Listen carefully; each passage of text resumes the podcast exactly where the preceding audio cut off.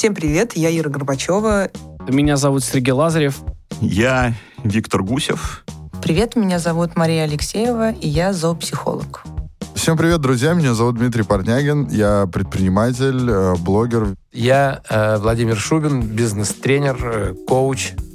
И мы сейчас расскажем вам, как наши собаки сделали нас реально лучше. Вторая серия. Режим. Вы узнаете, как собаки учат ловить момент и следить за временем, и как дворняжка, съевшая занавески, научила певца Сергея Лазарева терпению. Подкаст о настоящих тренерах личностного роста, собаках из приюта. Записан совместно с Педигри. Меня зовут Ирина Кудрина, я волонтер приюта «Красная сосна», а, из которого я забрала свою собаку Глашу. На тот момент я жила э, с молодым человеком э, у него, вот, э, и, ну, как бы он был против собаки, и мне пришлось сделать выбор. Когда была э, Дейзи маленькая, понятное дело, что можно было с ней куда-то передвигаться, переезжать. Более того, когда даже длительные поездки, э, там, я улетал в Штаты на месяц, на полтора, и я брал ее с собой. Собака перелетала через океан, и это делал несколько раз, и вполне успешно. Хотя я очень переживал и боялся, но тем не менее она в этом плане очень стойкая. Я очень часто ездила по городам, я везде брала ее с собой, поезд, э, там машина или даже просто какой-нибудь автобус, неважно. То есть мне было очень с ней комфортно.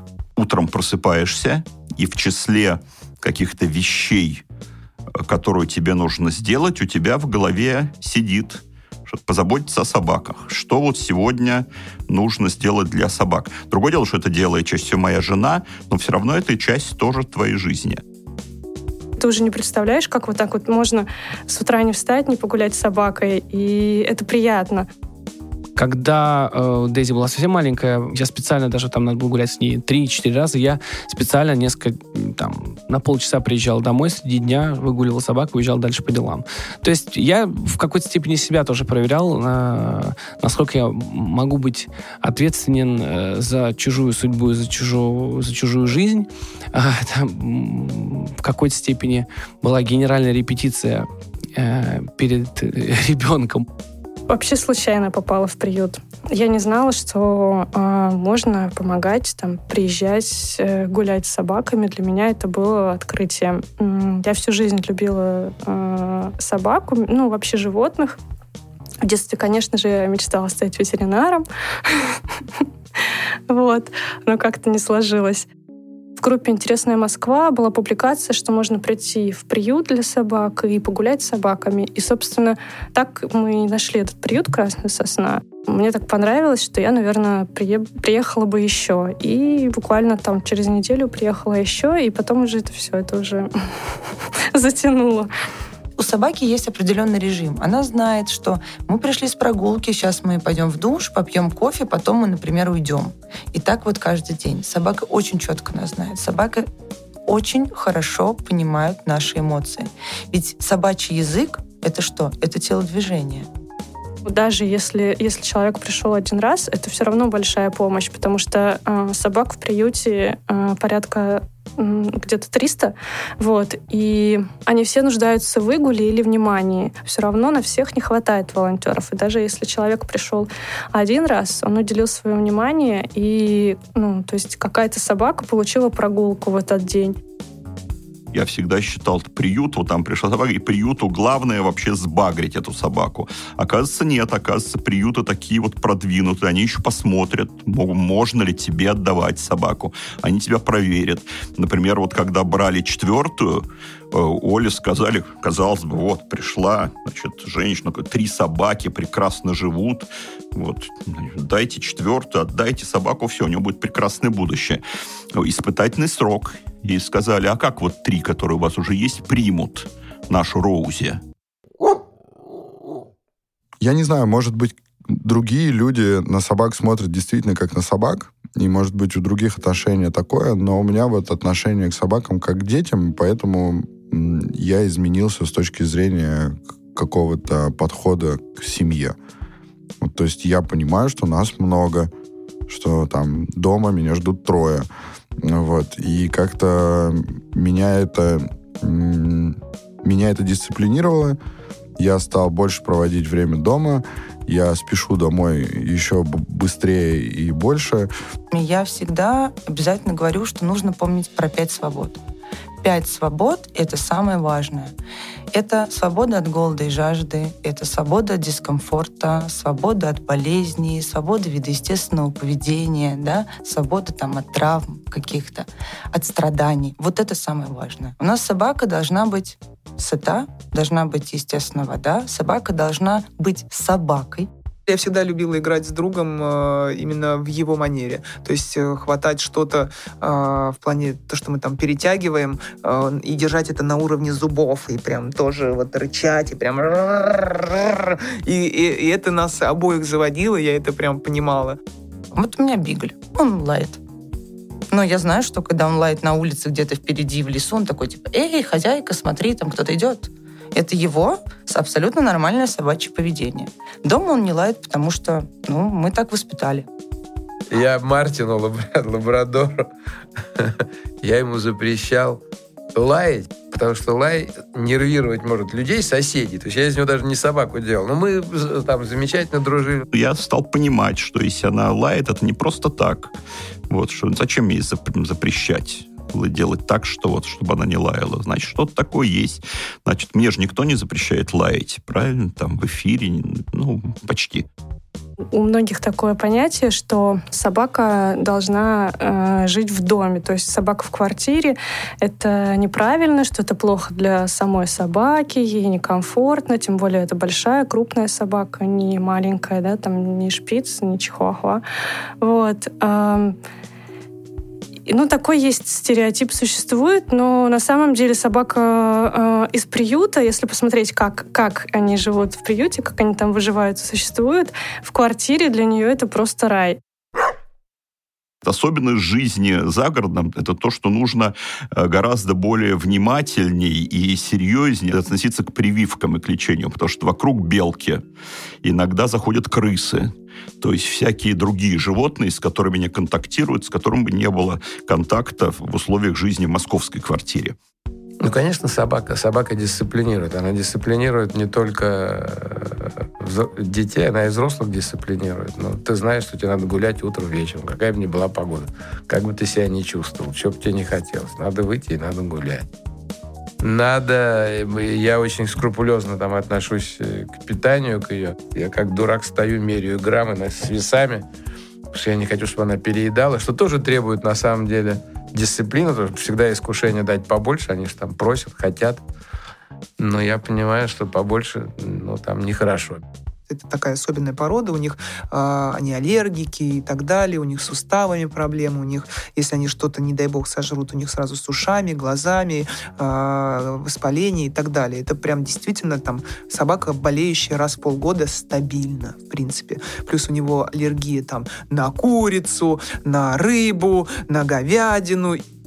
Если раньше там мы понимали, что дом нас никто не ждет, у нас там нет еды в холодильнике, потому что мы постоянно кушаем где-нибудь в кафешках, и, в принципе, как бы дома-то делать особо нечего, поэтому лучше, наверное, поработать, а потом пойти куда-нибудь поужинать, а потом пойти куда-нибудь погулять, а может быть, по магазинам еще прошвырнуться, а может быть, в супермаркет еще заехать, а может быть, к друзьям еще.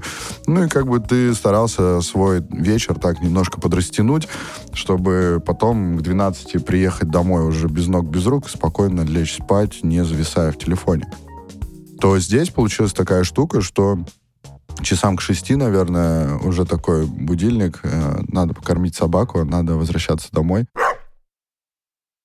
Режим, конечно, меняется. Ты уже думаешь о том, э, как построить правильно график свой, своего дня, чтобы успевать и, и кормить собак, и ты не можешь несколько дней уехать вдруг ни с того ни с сего, не подумав о собаке. Еще можно кое-как кошку на два дня оставить, там побольше корма как-то или распределить. Вот, но собаку нет. Собаке нужно внимание, Сейчас он на данный момент живет у бабушки. Это было мое решение, по- потому что после развода друг остался со мной, но с моим графиком и ритмом жизни я понимаю, что ну, мне тяжело его оставлять просто одного дома. Раньше вот, когда я чувствовала какую-то вину, а, я постоянно по нему скучала. То есть у меня был такой, а, я вот, и вот вечер, я не приехала, не заехала, не погладила, не поцеловала и так далее. Вот. А, а на самом-то деле потом мне моя подруга и учитель, с которой мы много всяких ситуаций разбираем, он говорит, что ты сейчас ощущаешь? Я говорю, предательство, конкретное предательство. Он говорит, ты понимаешь, что собаки объективно хорошо. Он в тепле, он сыт, с ним гуляют час утром, час вечером. Он постоянно коммуницирует с бабушкой. Ну, то есть у него как бы есть все пункты э, хорошего существования э, адекватно. Э, но при этом ты сама чувствуешь э, предательство. Собака тебе транслирует просто это чувство, но оно внутри тебя по отношению к самой себе. И это был очень прикольный момент. Я потом начала это распутывать и действительно поняла, что э, это был период, где я очень много на самом-то деле предавала саму себя. Люди как пчелки. Ну, то есть они постоянно куда-то бегут, они постоянно что-то делают, очень много работы. И когда появляется собака, когда появляется с собакой какой-то контакт, человек начинает наслаждаться вот этой вот прогулкой, вот этим вот «давай никуда не спешить». Вот давай вот сейчас просто посидим, давай просто посмотрим. Или же бывают люди, которые не могут расслабиться, они все время какие-то скованные. И после совместных занятий с собаками они становятся более раскрепощенными. Вот я человек, достаточно занятой человек, у меня ребенок, и тем не менее я не побоялся взять собак из приюта, одна из которых была уже взрослой, я счастлив, что у меня есть собаки. Они доставляют мне массу удовольствия, радости, веселья всей нашей семье. Да, конечно, это ответственно, но радость от того, что ты имеешь собаку, что ты помог собаке, взял ее из приюта, она в сто раз э, сильнее, нежели какие-то моменты, которые могут быть отрицательные. Отрицательных моментов фактически нет. Я не знаю, захочу я собаку еще или не захочу, какая будет ситуация, но э, дальше я точно пойду в приют. Это, наверное, судьба. Так э, получилось, что это нужно почувствовать. Почувствовать, что это именно твое, да, э, животное, твое существо родное. Наверное, так же, как и с человеком происходит. Не бойтесь э, ездить в приюты, не бойтесь гулять с собаками, знакомиться. Не факт, что вы свою собаку найдете после второго, третьего знакомства, первого. Нет. Возможно, придется поискать. Вы почувствуете, абсолютно почувствуете. Это на, какой-то, на каком-то энергетическом уровне. Не знаю, как это объяснить. Но я четко почувствовал, что лиса моя собака. Я почувствовал, что Дейзи моя собака до лисы я смотрел собак других, и я понимал, что да, классные собаки, очень хочется, но как-то не мое. Все равно важно найти правильную свою собаку. Не, не бойтесь этого искать, и, и не бойтесь э, собак без породы. Они гораздо преданнее э, и менее проблемные, и слушаются потом лучше, и э, их можно воспитать. Они такие другие, у них такие другие глаза, и они реально по-человечески благодарны за то, что ты его забрал. Мне иногда кажется, что когда я прихожу там, домой или когда-то из поездки откуда-то приезжаю, что собаки так радуются, что у них могут, может остановиться сердце. Просто потому что я, мне кажется, я слышу, как оно бьется так быстро. Собака полностью изменила мою жизнь. Собака, она меня как бы смягчает очень сильно, и, в общем, она дает мне кучу энергии. Благодаря собакам ты становишься терпимее, Благодаря собаке я, наверное, стала более дисциплинированным человеком. Хуже стать при собаке нельзя. Наверное, я стала увереннее просто от опыта какого-то. Но в любом случае это тоже благодаря собакам все.